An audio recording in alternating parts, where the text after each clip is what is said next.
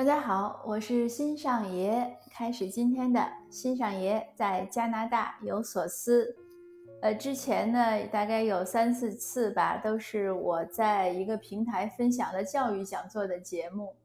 呃，后面呢，其实还有两期，因为在那个平台呢，连着做了六天，就是六次。可是今天呢，我插进来这一个今天现场录的分享。是因为有一个新的启发，很想和您说。这个启发呢，其实已经获得了有几天了。我在我的呃知识星球的那个小蜜圈里发了之后呢，星友们都觉得挺好，呃，觉得是个很不错的体会，他们也愿意照着做。我自己呢，呃，为什么也没有立即发喜马拉雅分享呢？因为我想自己也感受一下，呃，自己实践一下。那实践了几天呢？觉得确实不错，所以今天就插播进来，是一个什么启发呢？是与人相处的，就是当我们和人相处，尤其是和一些比较关系比较亲近的人相处，自己的亲人呀、爱人呀，或者比较亲密的朋友的时候呢，有时候往往会觉得，呃，有些矛盾就会很激化。呃，为什么会这样呢？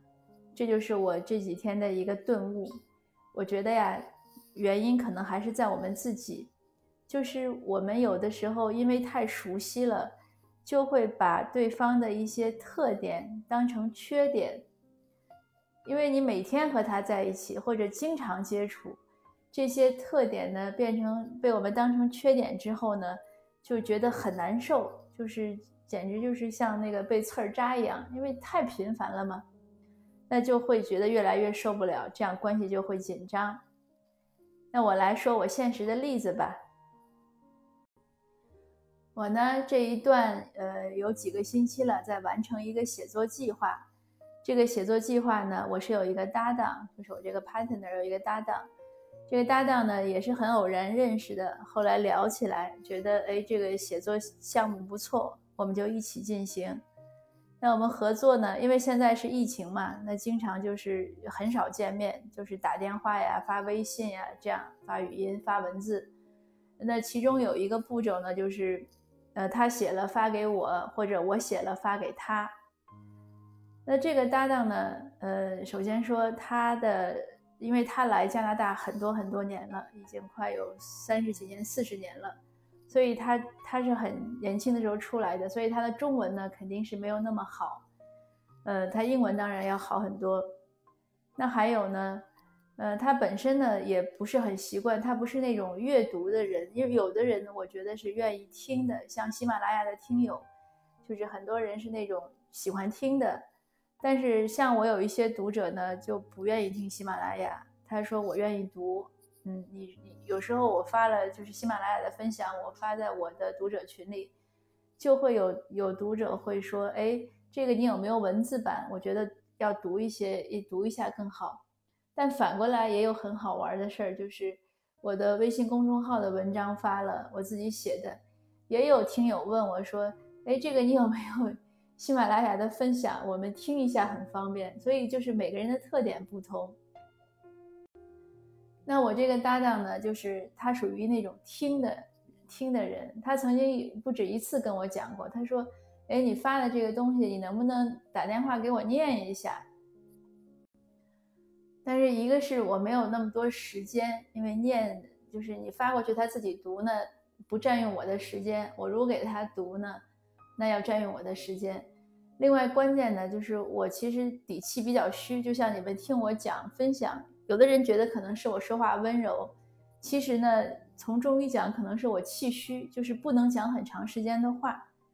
讲很，如果讲一个小时的分享，那我自己就基本上累累倒了，就是这样。所以我也不太可能给他读，那只能发给他。那刚开始呢，我觉得他这个特点很好玩，还经常跟他开玩笑。后来呢，因为每天工作要要，就是要接触，都会遇到这个情况。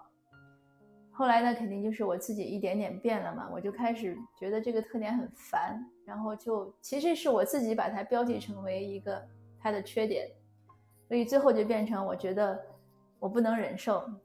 那我怎么样的意识到这一点呢？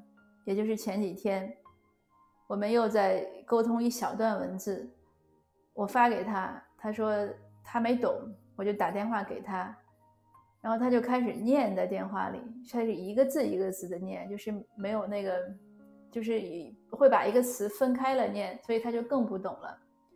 那我当时呢，就越听越急。也是那两天天稍微有点热，但是肯定是我心急，我就出了一身汗，然后就觉得哎呀，就就没法忍受了一样。呃，我说先别念了，我先挂掉吧，我就把电话挂了。挂了电话，我一看，就是我觉得特别特别不能忍受的事情，其实一共还不到三分钟。那这个事儿呢，就让我有一个反思。我在想，就是为什么我会这么急躁？其实你就两三分钟的事儿。连篇微信文章也看不完，我的时间真的就是那么宝贵吗？那么不能浪费吗？就就是不能用在跟他讨论问题上吗？那后来我又一想，就是他其实我们从开始合作的时候，那我就知道我这个搭档有这个特点，他不善于阅读，尤其不善于阅读中文的文字，我是可以接受的。并且我们已经合作了有有一有几周吧，有一些天。那为什么现在我就不能忍受了呢？那肯定是我变了嘛，就是我的态度变了。那我就又一下子想到，就是因为我认为这是他的一个缺陷，所以我就认为我在容忍他，我在包容他。可是反过来一想呢，他讲就是我们讨论中，他有时候会讲很多英文，我完全也不懂，很多词我也不知道，我还要问他怎么拼写。我会一点点的写了去查，而且有很多就是专业知识，呃，我也不知道，嗯，我也要去问他。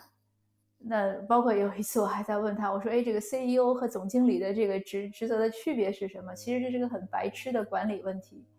呃，我其实自己查一下也可以，但是我也没有查，我还去问。那人家也很耐心的告诉我了，没有任何就是嘲讽啊，或者这样的，不能觉得你怎么这么白痴啊。那因此我就在想，就是这个世界其实它就是那个样子，只是我们看待它的眼光变了，那就给自己找了很多麻烦。那这样一想明白之后，就是我顿悟了之后，他的特点就是他的特点，我们萍水相逢，只是在一起合作的写一些东西，我没有什么理由。要求他一定要为我去改变，而且我相信他也没有那个能力立即去改变，为了适应一项计划，因为他几十年都是这样。就是这个事情本来原来就是这样，那只是说我我不能接受而已。那我现在把它我改我的态度好了，我觉得我可以接受，那就好了。那从那想明白之后呢，我就不急了。我知道他读得慢呀，那我发给他，我说你慢慢看。那他有不懂的，那我就。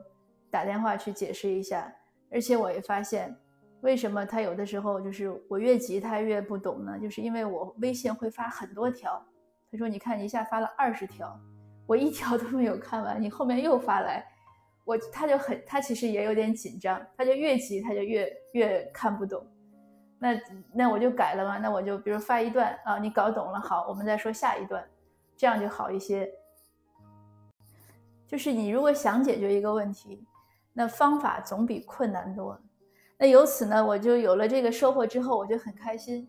我马上觉得我的生活很轻松了，因为不只是我和我这个呃写作搭档的关系一下子轻松了，因为有几天我已经就是很怕跟他沟通。我想他可能也很怕跟我沟通，就是因为每次一他一打电一一打电话，他觉得自己不懂，我肯定态度上就不会很好。虽然不会说疾言厉色，但是一定语气啊。用词呀，肯定不会很 nice，这是一定的。那这样的一个方面是我们两个人的关系缓和了，都不紧张了，又能重新的把这个合作当成一种享受，而不是说就都觉得是一个很很 tough、很艰巨的任务。那我这样的心情呢，就觉得很很轻松了。另外呢，我把这个收获呢用在和家人身上，用在我对我先生呀，我对我小孩。比如说我小孩现在这个青春期，我我觉得他确实青春期变化很大。他小的时候，自己的东西看得很，就是看得很紧的，不会丢的，自己的时间也都掌握。但是这几年呢，就是丢三落四。那有的时候我也会着急，但是我现在就把它想开了。因为我做了这么多分享，我知道青春期孩子的大脑是在变化，它不是说从小往大在变，它是有一些质的变化。大概呢有一些有一些大概神经元的连接可能会有变化。那我知道这是它的特点，我不应该把它当成缺点。那这样呢，你就不急了，至少他错，你就知道哦，他就他本来就应该错，就当然不是说应该，就是我们觉得这是一个客观的事实，就不急了。那对我先生也是，你知道他的一些特点，比如比如说他说话声音高，那我知道他声音高是个特点，我就不要去一定嫌他声音高，一定要他声音低一点，因为他改不了几十年了，就像我说话没气力一样，他让我说话声音高，我也高不起来，那他气很足，他低不下来。所以凡此种种，一下子就都想开了。那更大的收获呢，就是我有一天有，就是我 顿悟之后，过两天我和我先生讲，哎，我说我现在想明白一个道理，我就跟他讲，我说不要把一个人的特点，尤其是我们身边亲近的人，不要把他特点当缺点。哎，他说对，那我们就关系当然就更好了，因为他也会这样看我。比如说我都我经常会丢三落四，但我小孩可能也是有点像我。或者我去买东西的时候，就会买很多，就是对那个量化没有一个概念。比如说去超市买水果，一下子会买六七样回来，那吃不了就会坏。那他讲我，他说你不要买那么多，你就买三四样。可是我总是会忘，就是买的时候就不会算。那这个其实他可以看成是个很大的缺点，但是如果他看成一个特点呢，他不着急了，那也就大家关系也就也就更融洽了，因为买已经买来了嘛，他又不可能去退。那我把这一条就是每日当成每日打卡发在我的知识星球那个小密圈里，星友们这个点赞都很多，而且评论都很好，他们也要试一试。